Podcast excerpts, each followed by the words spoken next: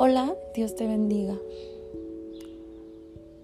Si escuchas mi voz media rara es porque esta es la segunda vez que grabo este episodio.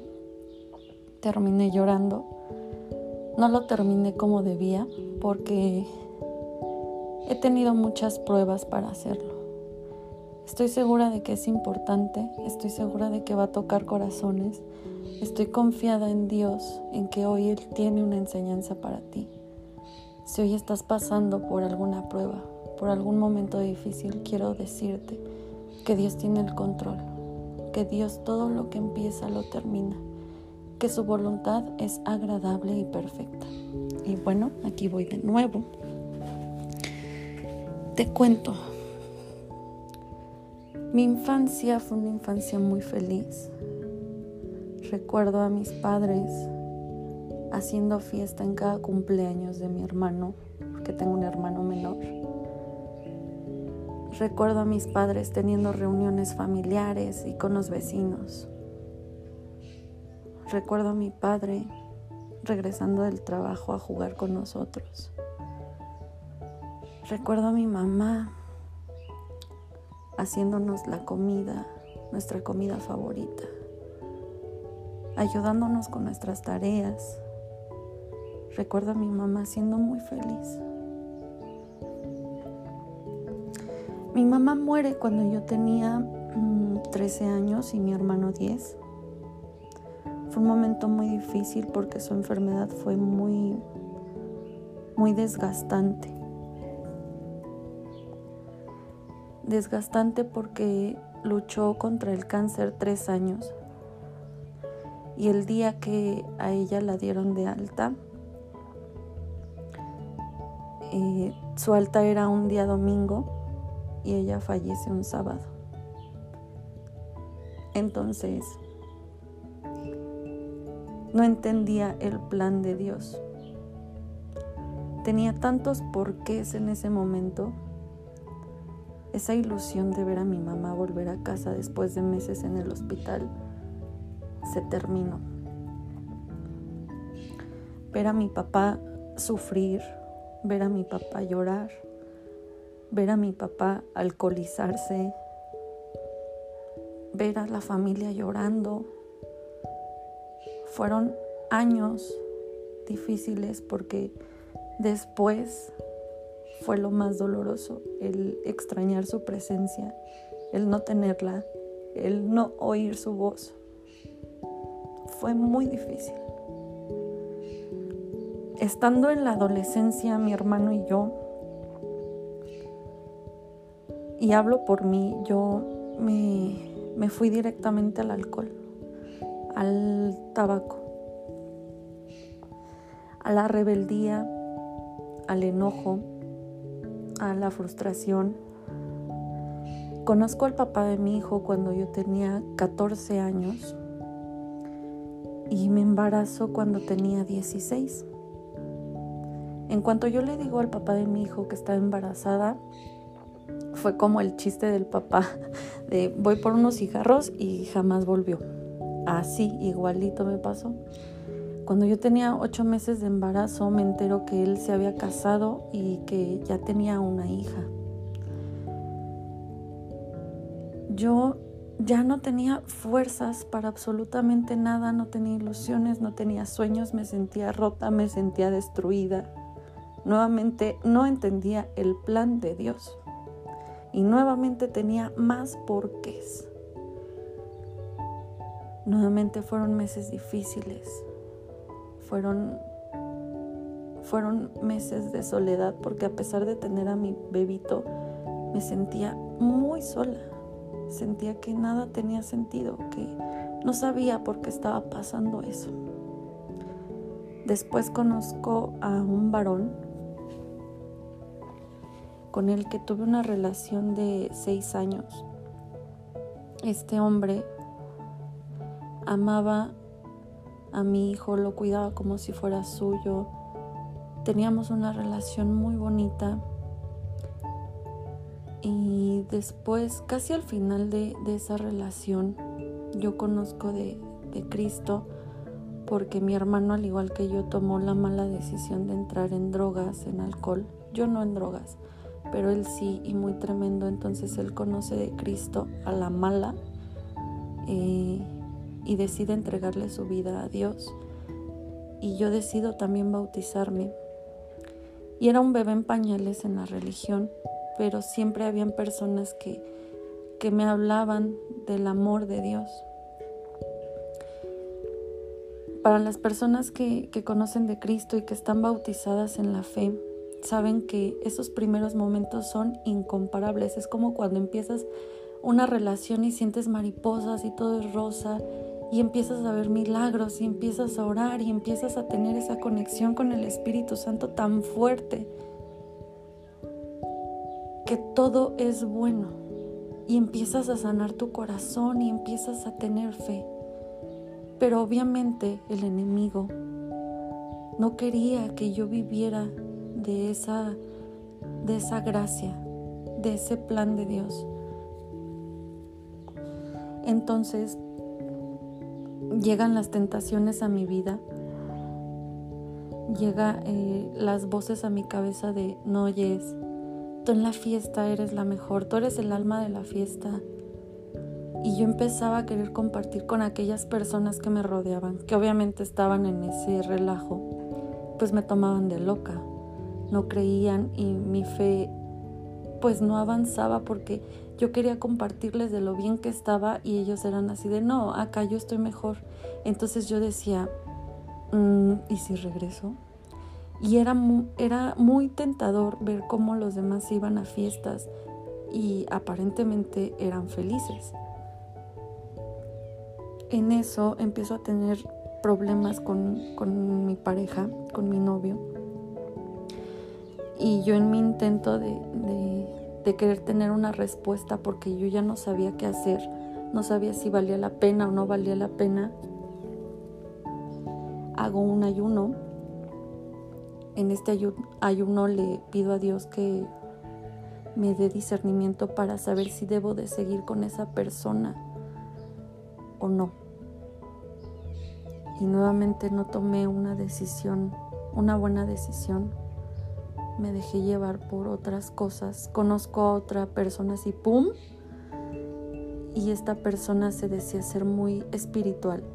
Nunca me atreví al principio a preguntarle, oye, ¿de qué religión eres? Y llegó con todas esas máscaras como, lo, como es el enemigo, como es Satanás que lo reprende en el nombre de Cristo llegó con todo eso que un día yo le pedí a Dios que yo quería que el hombre de mi vida fuera una persona decidida, que fuera una persona exitosa, que fuera una persona importante, que fuera una persona con una estabilidad económica. Y llega una persona a mi vida, una persona que aparentaba tener todo eso que yo quería, que después con el paso del tiempo me di cuenta que todo era falso, que ni el carro que traía era de él, que los negocios que decía tener no eran de él. Pero yo ya estaba tan adentro y él me llenaba tanto el oído de cosas que yo necesitaba escuchar terminé alejándome de Dios. Y claro que, mis pastores me, me, hablaban y me decían, Yes, esto no es de Dios, Yes, vuelve al templo. Para ese entonces, antes de que yo decidiera dejar el templo, yo estaba en un congreso de panderistas por parte de Kairos. Dios ya tenía un propósito para mí yo estaba con los jóvenes compartiendo en dos o tres ocasiones. Pero el enemigo era tan tentador y mi fe estaba tan bebé que terminé desistiendo y, dándole placer a mis deseos carnales de seguir en la fiesta, seguir en el relajo, que sin darme cuenta yo dejé de, de orar, dejé de ayunar, dejé de ir al templo. dejé que Dios ya no fuera el primer lugar, sino este nuevo varón que me decía que era hermosa, que era importante, que nunca me iba a dejar, que Él siempre iba a estar para mí, que Él siempre iba a cuidar de mí. Y es que mi corazón tenía tanta necesidad de amor.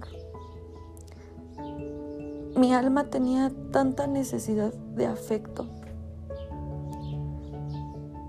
que esa persona me lo dio, pero no fue como el amor de Dios que es eterno. Y hoy me doy cuenta de eso. Creí en la palabra de un hombre, pero ese hombre no era un hombre de Dios. Esta persona no es mala.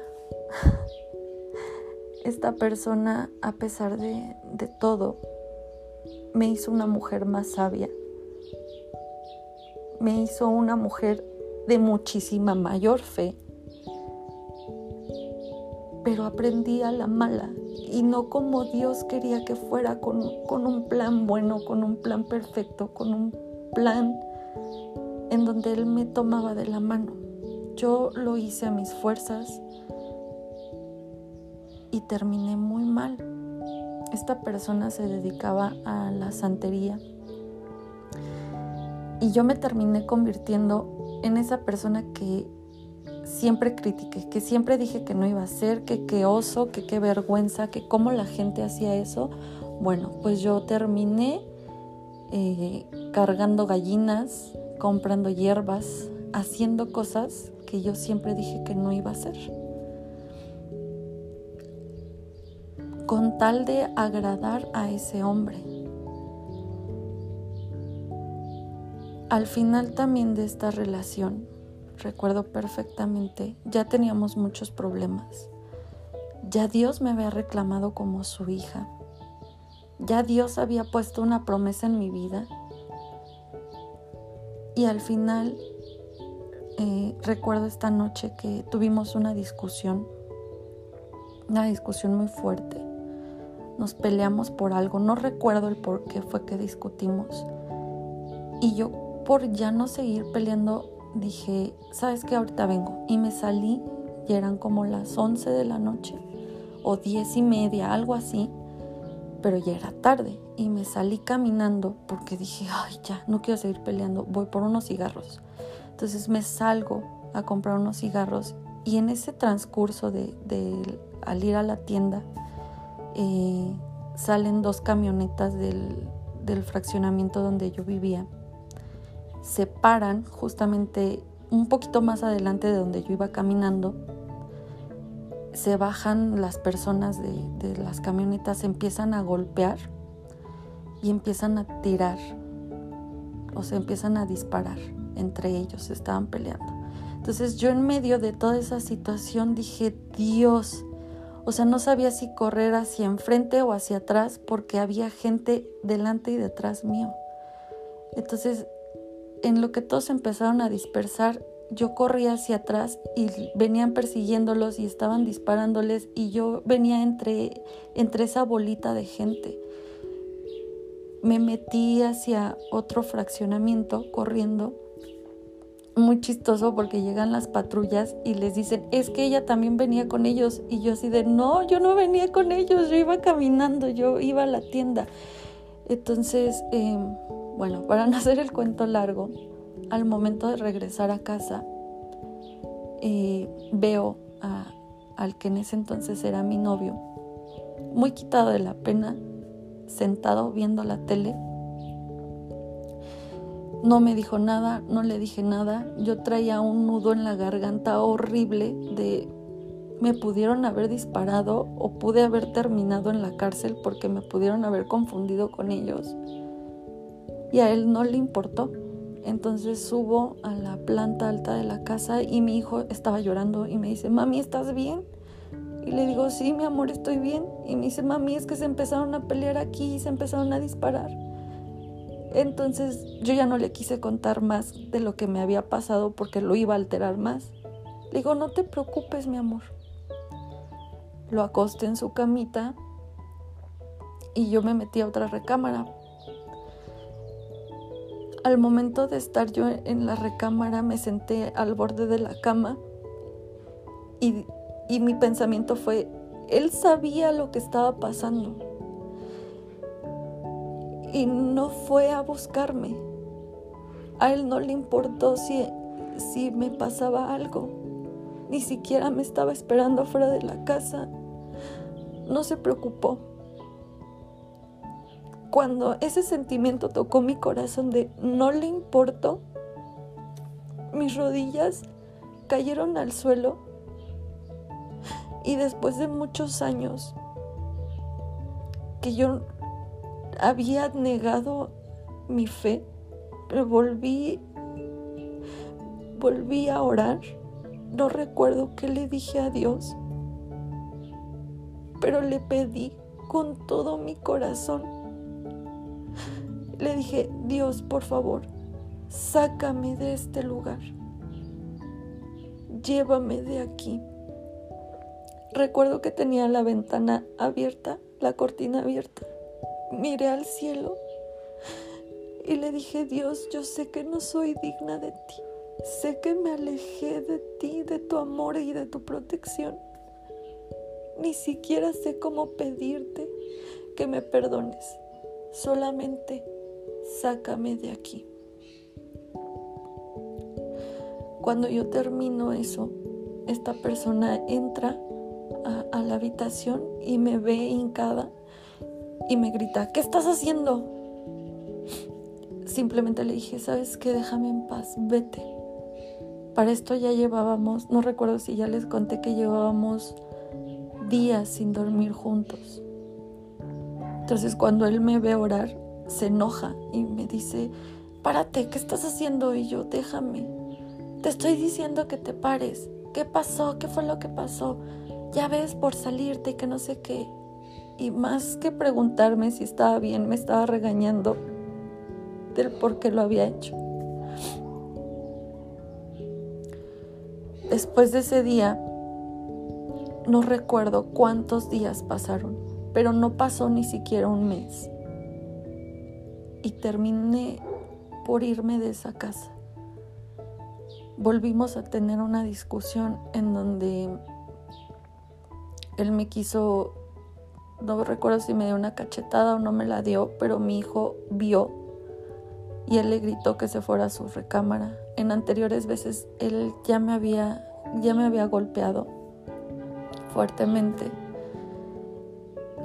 Y yo dije, mi hijo no tiene por qué estar pasando esto, mi corazón no tiene por qué sentirse así.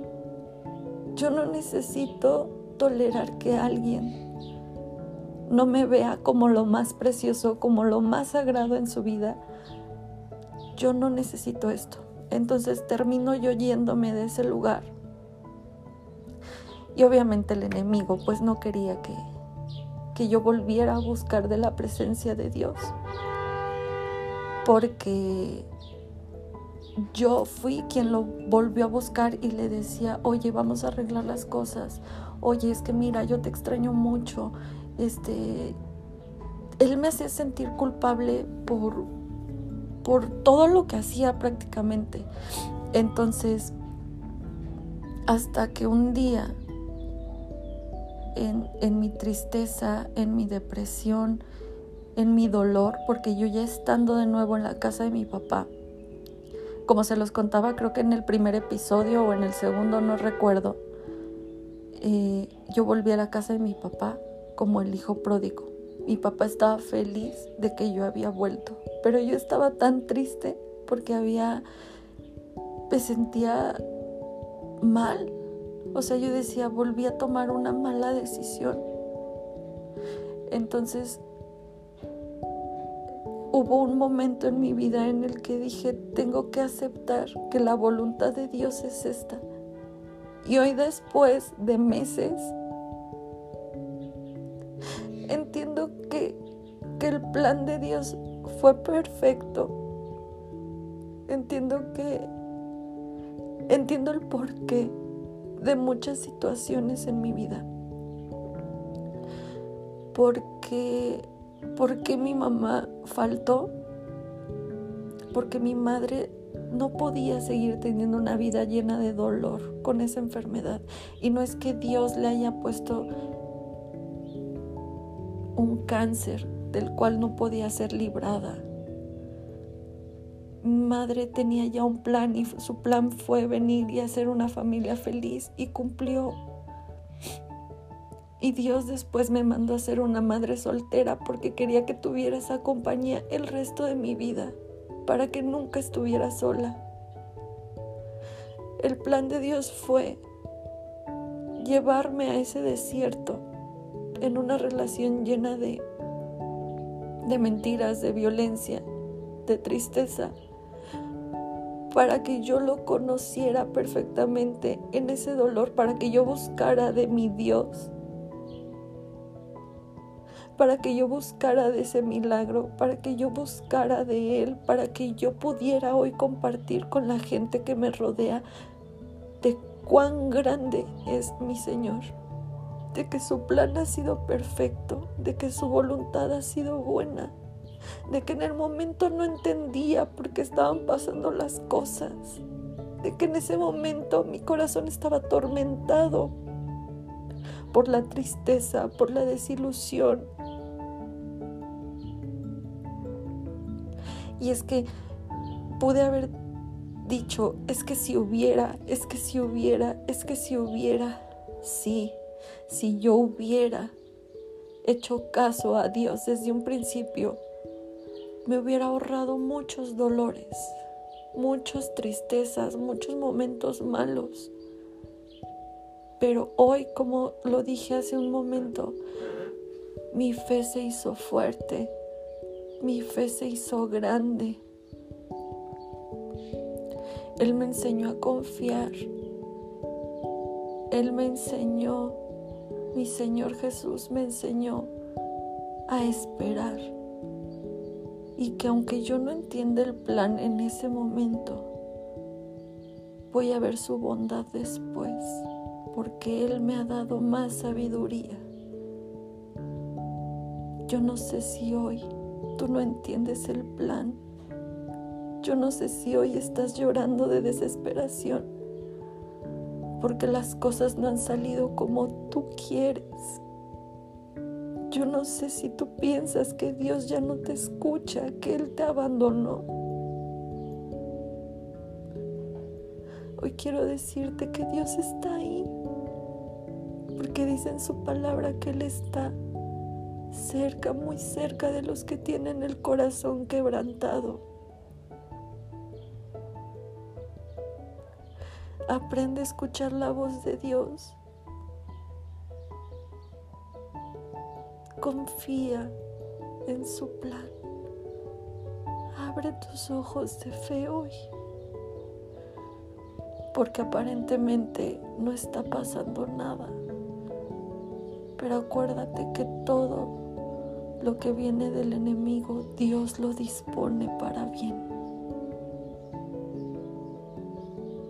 Dios va a cumplir su promesa en tu vida y Él no te va a soltar de su mano.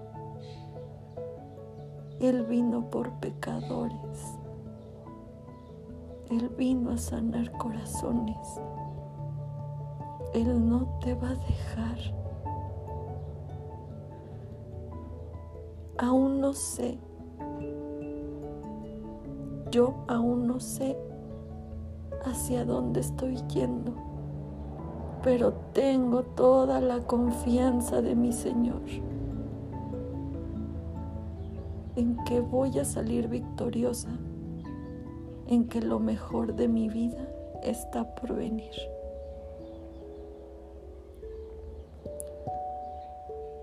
Que el amor de Dios inunde en este momento tu vida. Que su bendición te acompañe en donde quiera que estés. Gracias por escucharme.